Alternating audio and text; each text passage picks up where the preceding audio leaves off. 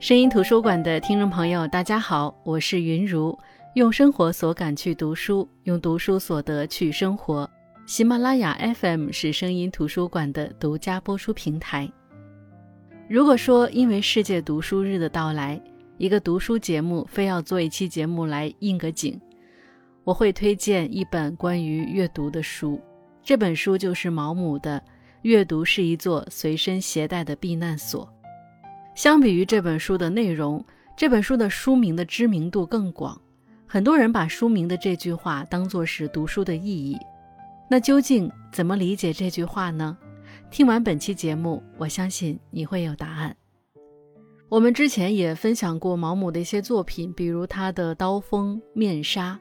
对于毛姆的风格，或许读者首先会想到的是他的毒舌、诙谐，乃至于刻薄。但往往会忽略他在这一切之下的真诚与坦白，以及有意无意之间对有趣或是趣味的强调。那在这本书当中，不论探讨的话题是小说的艺术，还是对哲学、艺术与人生价值的思考，都处处可见毛姆对趣味的坚持。他的语言巧妙精到，流畅洗练，既不故作高深，也不沾沾自喜。那读这本书就像与毛姆本人相对而坐，听他本着自己天才的幽默感侃侃而谈，教你如何读书，教你如何寻找阅读的乐趣，聊那些作家的八卦以及对名作的吐槽。当然，字里行间无不流露出自己对人与事的情怀和思考。那在这里，我也想问大家一个问题：在现在这个时代，你会主动拿起一本书阅读吗？会因为控制不住短视频的吸引而把书抛诸脑后吗？书到底能否给你带来某种程度的愉悦呢？是的，是愉悦。成年后，我们的阅读很多时候都是需要愉悦的。毛姆说，读书应该是令人愉悦的。当然，这些书并不是那些读书阶段的时候应付考试的书。这些书不能帮我们拿到学位，教我们谋生，也不会教我们实用的生活技巧。但是这些书会让我们的生活更加的丰富。但是，当我们找到这些书之后，无法获得乐趣，那也是一种徒劳。比如那些经过时间沉淀过后依旧闪闪发光的经典作品，这些作品不是所有人都能够读下来的。毛姆也说，这一类公认的杰作。有这样的特点，最杰出的文学评论家们对他大加赞赏，研究文学史的学者们也认定他在史册上应当占有一席之地。然而，很多普通的读者却很难在阅读这些作品的时候得到什么享受。其实，我们每个人对于自己来说都是最可靠的评论家，不管学者们对一本书的评价如何，也不管他们对某一本书如何众口一词的大加赞赏。只要你对它没有兴趣，那么你就完全不用去在意这本书。别忘了，评论家们也是经常犯错的。在文学批评的历史当中，知名评论家犯下的错误比比皆是。就像毛姆说的：“只有阅读过某一本书的你，才是最终评判它价值的人。”当然，这一原则同样适用于我即将向各位推荐的各种图书。所以，对于一些无法一直让你保持愉悦的作品，毛姆在这本书里也提供了一种解决办法，那就是跳读式阅读。这是一种阅读方法，好处是可以用最少的时间获取最多的知识点。在毛姆看来，让人从始至终保持兴趣不减的书籍实在是少之又少。跳读式阅读被很多人称作是恶习，但也实在是被逼出来的。可是。不是所有人都有这样的能力，尤其是对小说的阅读。如果没有技巧的跳读，会让我们忽略掉本不该忽略掉的情节。所以，毛姆觉得能够跳读的人无非有两种：一种是先天难得的天赋，另一种就是大量的阅读经验之后积累成的。所以，现在的很多书商开始出版那种经典作品的精读版，也大受欢迎。毕竟，如果不将很多作品中称之为繁枝末叶的内容砍去的话，读者可能根本就被那些书的冗余和艰涩吓到了。而精简一番之后，只保留最有价值的部分，读者也就能在阅读中最大限度地体会到经典作品的精华和乐趣。而毛姆也曾撰写过这种精读书的稿件。他的理由是，绝大多数人并不具备有效跳读的能力，能够让机智老练又具备判断力的专业人士代劳，提前替读者做好跳读的工作是非常棒的。就像他举例萨缪尔的《克拉丽莎》那本书，他说，绝大多数读者都会在他庞大的篇幅上败下阵来。所以，如果不是毛姆找到了删减版，他是绝对不会去读这部作品的。而优秀的删减版的处理，让他阅读时也不会觉得缺少了什么。如果能够这样，那么对很多读者来说，也更有可能在经典的作品中发现读书的乐趣，从他人的作品和故事中获得愉悦感，并在愉悦自己的同时，我们产生思考。这些思考可以是关于人生、关于生命、关于意义的更高价值维度的思考。而第二篇章是这本书的核心部分。毛姆用了这本书百分之七十的篇幅来讲述那些经典的作品和作者之间的关系。他的观点是：怎样的人写出怎样的书。那在这个篇章里，他是按照年代顺序来讲他对于这些书的一些看法。那为什么要把作品和作者放在一起来讲述和评论呢？因为毛姆觉得。小说家往往是被自己的偏见所摆布的，他们对题材的选择、对人物的塑造，以及对自己笔下角色的态度，都深受其影响。他们书写的一切都是作者性格的表达，都是他们的天性、经历和感受的体现。所以，不论他们如何努力地想要保持客观，小说家终究是自己个人特质和癖好的奴隶。不论他们如何努力地试图采取公正的立场。他们还是会无法避免地偏向其中的某一方。所以呀，以毛姆的个性，你就会知道，当他把作家本人都拿来研究，和作品放在一起评论，那他对这些作品会手下留情吗？当然，以他的为人，肯定也不会添加太多个人情绪。所以，评论的部分也算是这本书最刺激的地方。读着读着，你就会觉得。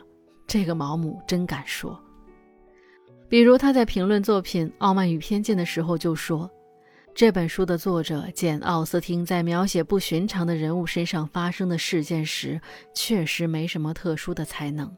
当然，他不光给出观点，还通常会举例子。他说：“以下这个场景的构思，在我看来就相当的笨拙。”路易莎·马斯格鲁夫小姐先是往防波堤的陡坡上跑了几步，然后在仰慕者温特奥斯船长的保护下跳了下来。不过他没能接住她，导致她落地时撞到了头，摔得昏厥过去。这是书中的场景描述。毛姆说：“可是我们在之前的叙述中知道，温特奥斯一向有伸手接她从矮墙上跳下来的习惯。”那么这一次，如果他也一样伸手等路易莎跳下来的话，那么当年的防波堤是现在的两倍高，它距离地面也不会多于六英尺，因此他在跳下来的时候是不可能脑袋先着地的，无论如何都会直接撞到身强力壮的水手身上。他很有可能吓得花容失色、浑身发抖，但绝对不会伤到自己。但是不管怎么说，小说里他晕了过去。而之后的骚乱更是难以置信。见识过战争并且靠赏金发财的温特沃斯船长，居然会被这一幕吓得动弹不得。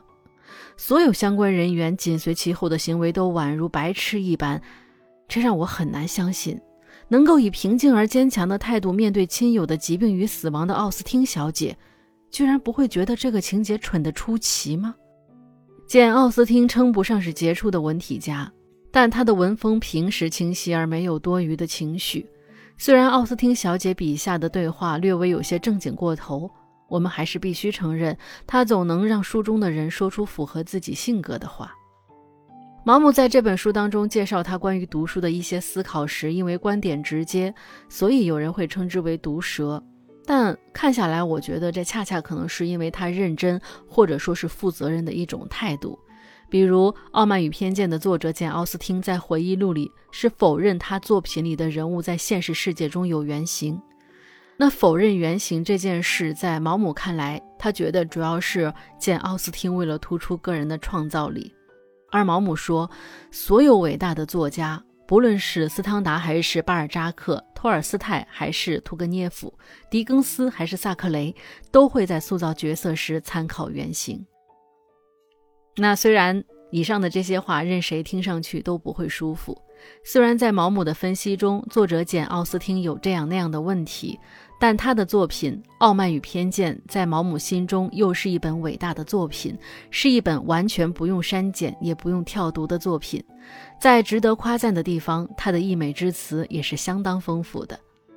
他说：“奥斯汀的观察固然十分敏锐，情感也能与人以启迪，但最终是他的幽默感为观察赋予了重点，为情感增添了鲜活的生机。”他所涉猎的领域原本是非常狭窄的，所有作品讲的几乎都是同一个故事，笔下的人物也没有很强的多样性，他们基本上还是同一类人，只不过每部作品观察的角度有些不同而已。他说，奥斯汀洞悉情理与常识，而且没有人比他本人更了解自己的局限所在。他的生活经历一直只限于乡间社会的小圈子，而这方小小的天地让他心满意足。他只会写自己知道的事情，比如就像查普曼博士最初指出的那样，他从未尝试过描写单独发生在男性之间的对话，因为他自己从未亲耳听过。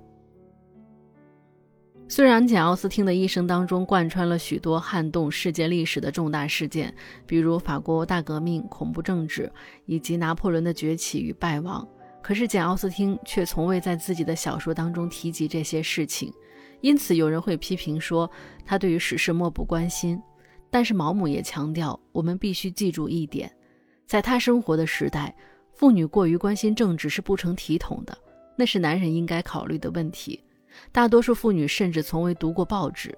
我们也没有理由认定，因为她从未提及这些事情，她的生活就能完全不被他们影响。简·奥斯汀非常谦逊。因此，他并不认为自己的小说在身后多年还会有人阅读，这也正是毛姆赞赏的一点。因为他觉得，如果简·奥斯汀在写作的时候是抱着这种这本小说要成为经典作品的目标的话，他的作品会没有长久的生命力。因为毛姆觉得，像那些大量的关于第二次世界大战的小说，那放在现在这个时代来看，它已经成为明日黄花了。就像每天向我们报告新鲜事的报纸一样，是缺乏长久的生命力的。所以他在整个讲奥斯汀和他的作品《傲慢与偏见》的时候，该表扬的表扬，该批评的批评。他说了这样的一段话：他说，绝大多数小说家的水平都难免有所起伏，而我所知道的唯一例外就是奥斯汀小姐。她证明了这样的一个规律。只有平庸之辈才能永远维持一个恒定而平庸的水平，而毛姆也相信，绝大多数读者都认同《傲慢与偏见》是奥斯汀最具代表性的杰作。在这个问题上，他说：“我认为最好还是接受大家的判断，因为造就经典的并不是批评家的赞许，也不是教授的论述或是学校里的研究，而是一代又一代的读者在阅读中获得的喜悦与收获。”当然，在这本书里，毛姆也谈到了读书的意义。他除了认为读书是获取知识和人生经验的最佳途径，也觉得保持阅读的习惯是一件好事。他说：“留给大家用以自娱自乐的活动就已经所剩无几了，没有哪一项活动能够像读书一样，你可以随时开始，随便读多久，然后在有其他事情的时候、要忙的时候，又能够随时放下。”他说：“培养阅读的习惯，就是为你自己构建一座避难所，让你得以逃离人世间几乎所有的痛苦和不幸。”毛姆很严谨，他说的是几乎所有。他说他不想把这个话说得过于夸张，不会说的好像读书能够缓解饥饿之苦或者平息爱而不得的忧伤一样。但是在面临人生的困顿的时候，只需要几本优秀的侦探小说，还有一只暖水瓶，便足以让人忘却重感冒带来的头疼，忘记一些焦虑和烦心事。不过话说回来，如果人们不得不读那些让他们觉得无聊透顶的书的话，那谁又能养成为了读书而读书的习惯呢？总之，他的观点就是，人应当为了快乐而读书。而谁又能保证，能够为一个人带来愉悦的书籍，就一定能讨另外一个人的欢心呢？所以，我们读很多书的时候，只要觉得自己快乐就行。别人批评也好，包养也好，当你不想读这本书的时候，也可以随时放下。那本期为大家推荐的这本书就是毛姆的《阅读是一座随身携带的避难所》。我是云如声音图书馆，我们下期再见。